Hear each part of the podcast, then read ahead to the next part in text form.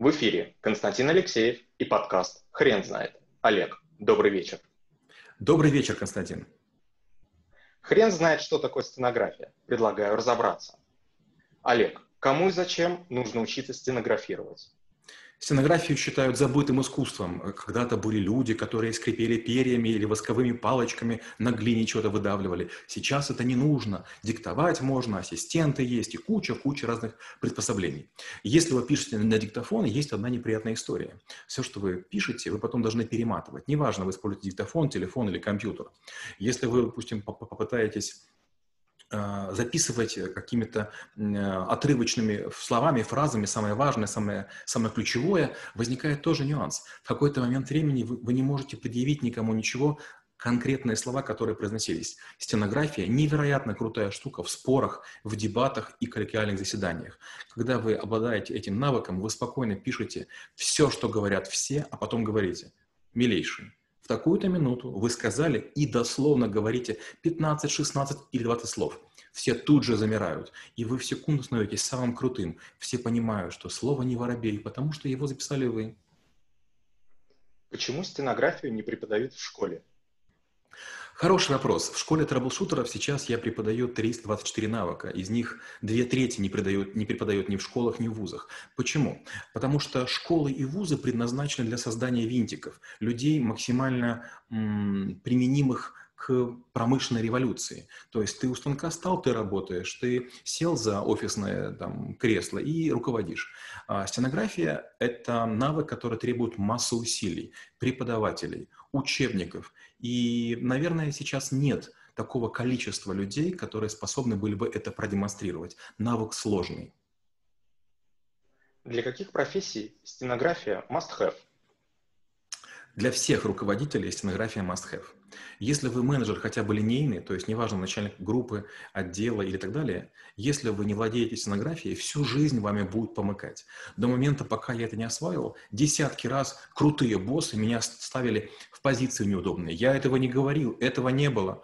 И после этого я понял, что есть только один выход. Записывать на диктофон шефа некрасиво. Если он миллиардер или там их несколько, это неприлично, потом не предъявишь. Я прошел обучение стенографии, и теперь, когда мне тут звонит, я тут же подтаскиваю свой блокнот, ручечку, начинаю все записывать. Я, конечно, делаю нарушения, я не очень идеально пишу стенографии, я ее слегка для себя упростил, но в какой-то момент начинается разборки. Я говорю, подождите, у меня все записано. Показываю блокнот и говорю, вот смотрите, вот тут написано вот это вот. И знаете, что последние лет 11 со мной уже никто не спорит. Как стенография может помочь в продвижении по карьерной лестнице? Если неожиданно ваш начальник торопится, ваш коллега пребывает в каком-то таком замешательстве, нужно прямо срочно чего-то сделать, или в библиотеке э, что-то понять, или поговорить с большим количеством людей, или м, переработать некий объем информации, возникает сложность.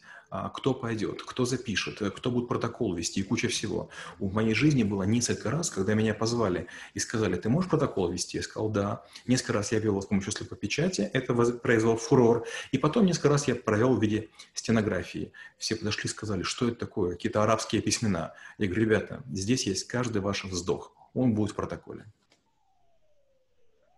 Как часто вы встречаете людей, владеющих стенографией? Скажем так, за последние лет 10, наверное, человек 5, и причем это все как раз профессионалы очень высокого уровня.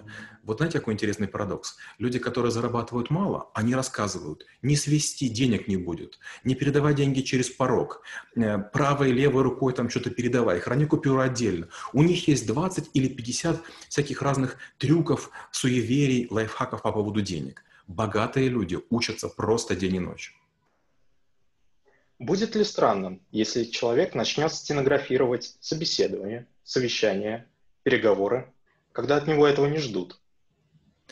Я скажу так, иногда я даже не просто стенографирую, а я, бывает, перехожу на обычную запись. Как только начинается остановка накаляться в ходе переговоров, я понимаю, что как бы сейчас будет какой-то взрыв, я начинаю писать обычным шрифтом. Зачем?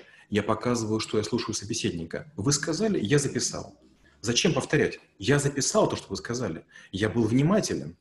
То есть я специально демонстрирую. И наоборот, когда я с переговоров выхожу, когда уже я бумаги собрал, я их обычно рву. Почему? Потому что если вы сами пишете от руки, а особенно стенографией, у вас в голове остается прям рисунок этой вязи. У меня такое было по окончании обучения. Первое время я по ночам расшифровывал то, что я писал. Мне казалось, что я как бы веду пером и могу, могу потом прочесть.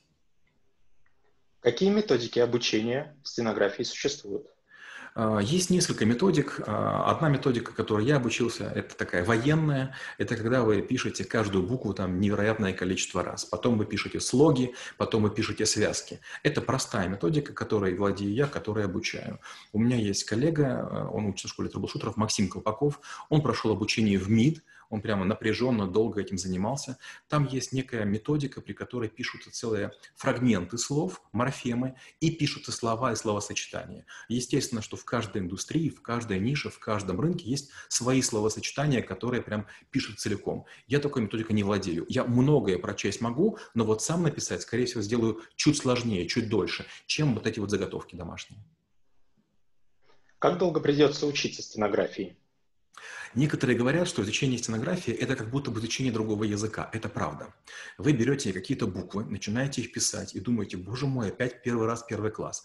И пока вы не выучили букву, например, 15 или 16, вас не покидает странное чувство. Этому как будто бы научиться невозможно. Потом мы начинаем диктанты из слов трех, четырех, пяти символов. И уже на пятом занятии, к концу, вы вдруг понимаете, боже мой, что произошло? Я занимаюсь часов 15, и вдруг, оказывается, я вообще все могу написать этими знаками. Причем, что интересно, вы дольше слушаете то, что я говорю, чем пишете. То есть вы слушаете слово «пароход», три слога, а потом раз, и это вот такая маленькая закорлючка. И вы думаете, это точно сделал я? Как вообще это возможно?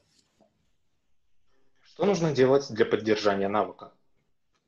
Это большая сложность. Вот, к сожалению, есть такие навыки, как слепая печать, скорочтение, память, стенография. Если вы не будете хотя бы иногда их подтягивать, вы будете их терять. С другой стороны, понятно, что навыков много, и вы не можете каждый день этим заниматься. Поэтому иногда ради баловства я, бывает, сижу в самолете, например, и на, на клавиатуре работаю как будто бы пальцами, хотя на самом деле клавиатуры у меня нет. Тоже бывает со стенографией. Бывает, я слышу какую-то фразу, какое-то слово, я думаю, как же его можно написать? Я начинаю писать его от руки. Со стороны, наверное, выглядит немножко странно, но это один из способов не забывать основные линии соединений стенографии. Какие лайфхаки стенографии вы знаете? Ну, первый лайфхак – это то, что если вы используете стенографию, и возникает очень интересная фишка. Ваши записи никому не нужны. Скажем, я когда был, учился в ВУЗе, я уже писал стенографии. Естественно, мои конспекты не воровали. Было время, еще не было принтеров, не было ксероксов, и конспекты воровались, потому что не все ходили на пары, и не всем было нужно. Это первая хитрость. Вторая хитрость. Невероятно обожаю. Я, когда пишу стенографии, она у меня чуточки искаженная. И я вижу, что люди глянули, глянули и не читают. То есть очень быстро, легко можно вычислить мысль, понимает хоть кто-нибудь или нет. И тут я могу написать все, что я хочу. Например, этот козел сказал, этот придурок там чихнул. Я, конечно, утрирую, но вы можете прям ругаться, материться, все что угодно делать в виде стенографии. Это прям забавляет. И, конечно, третья вещь очень важная – если у вас будет аудиозапись или видеозапись, вы замучаетесь их смотреть. Столько, сколько шло мероприятие, допустим, час, вы максимум сможете сжать в два. А вот сценография позволяет быстро читать. То есть и запись быстрее происходит, и потом освежение в памяти почти моментальное. Олег, спасибо. Теперь на вопрос, что такое стенография, будет сложно ответить. Хрен знает.